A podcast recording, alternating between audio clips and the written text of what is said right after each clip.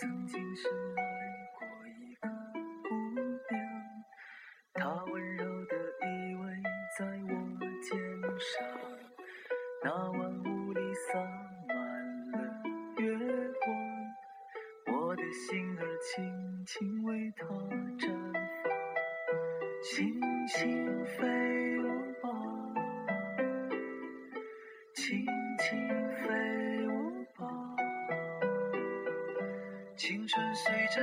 歌声在飞扬，我忍不住把爱恋对他讲。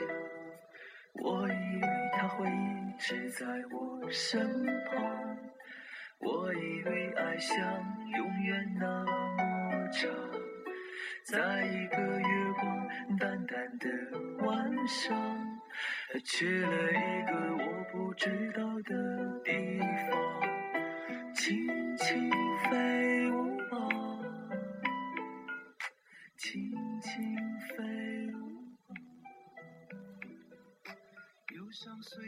晚上好，今天晚上想要跟大家分享一篇故事。故事发生在台北，有一位计程车司机，大学的时候曾有一位女友，功课好，形象气质佳，两个人是校内有名的金童玉女。毕业后，男孩去服了兵役，女友则进入了一家知名的外资公司上班。由于表现优异，所以颇受厂商的信赖。男孩退伍后，女友为了协助他顺利的进入社会，便提议自组贸易公司。以他在外商公司顺利建立起来的人脉，起头应该不错。果然，公司很快就传出了一番成绩。事业有成的他们开始谈婚论嫁。这个女友是外省家庭的小孩，每回去他们家做客时，女友的母亲总是会热情地亲自下厨，弄几样家乡菜招待他。那是本省小孩的他从来没有尝过的好滋味。但是和许多男人一样，有了成就后的他就管不住自己了。某一天，公司大客户带着与男孩年龄相仿的美丽女儿一起来谈生意。见了几次面之后，这个女孩便与他发生了不正当的关系。客户知悉后大为震惊，逼这个男孩当面给出一个交代。被背叛的女友伤心欲绝，却不为难他。两个人决定分手，公司也拆了伙。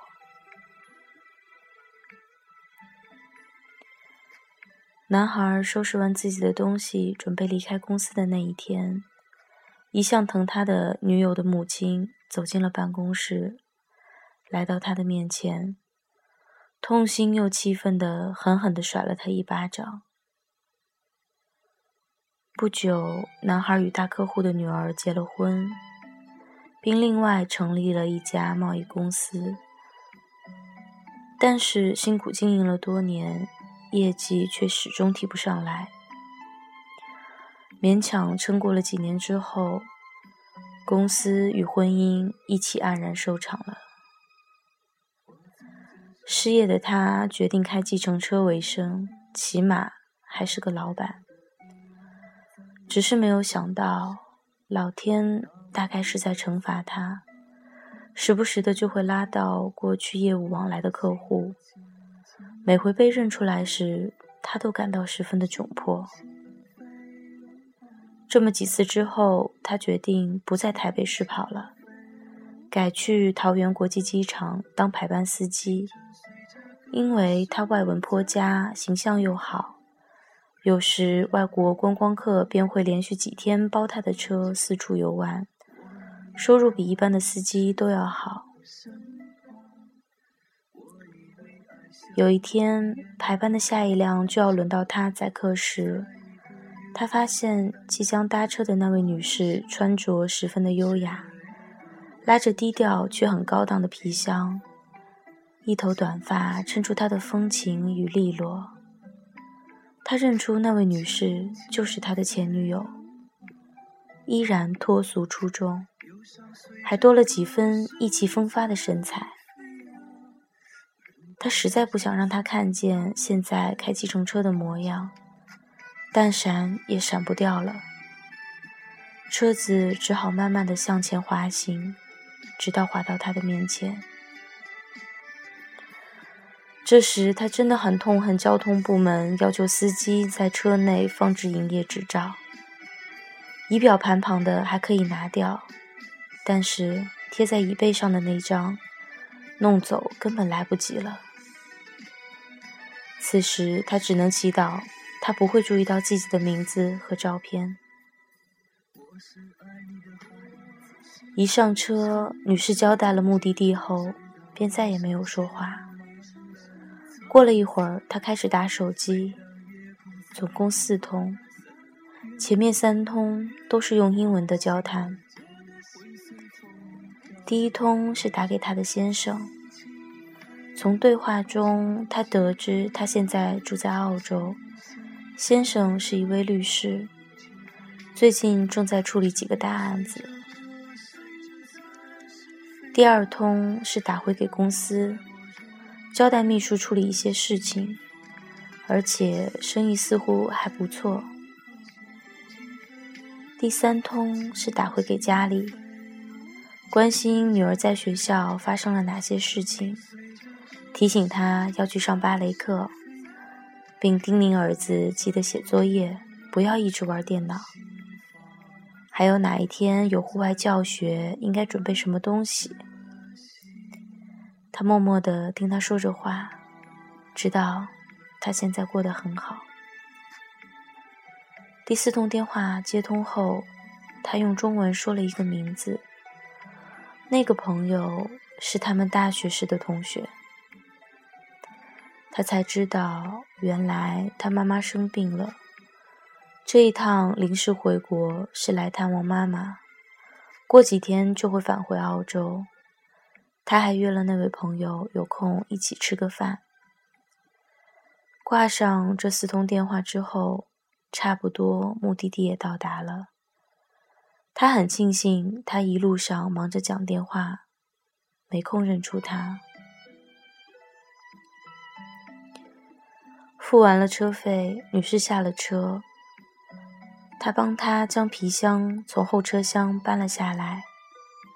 他拎着行李离开了。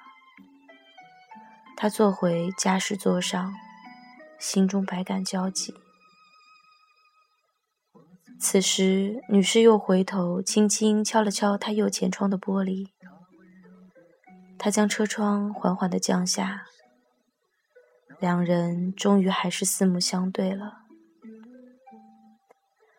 他温柔地对他说：“我已经用四通电话。”把这几年的生活通通告诉了你。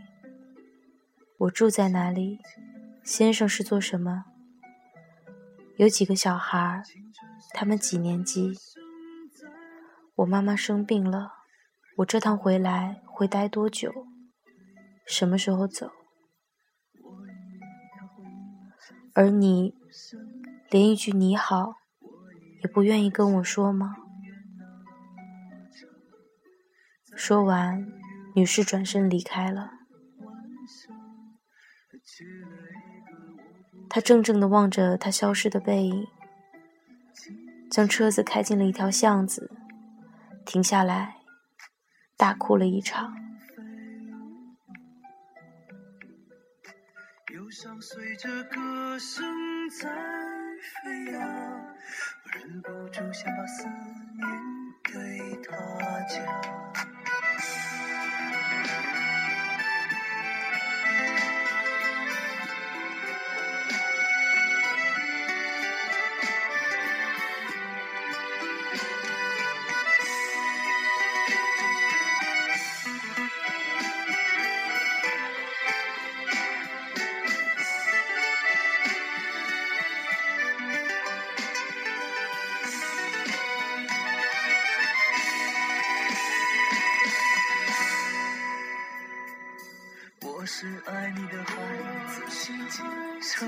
直到脸上写满了沧桑。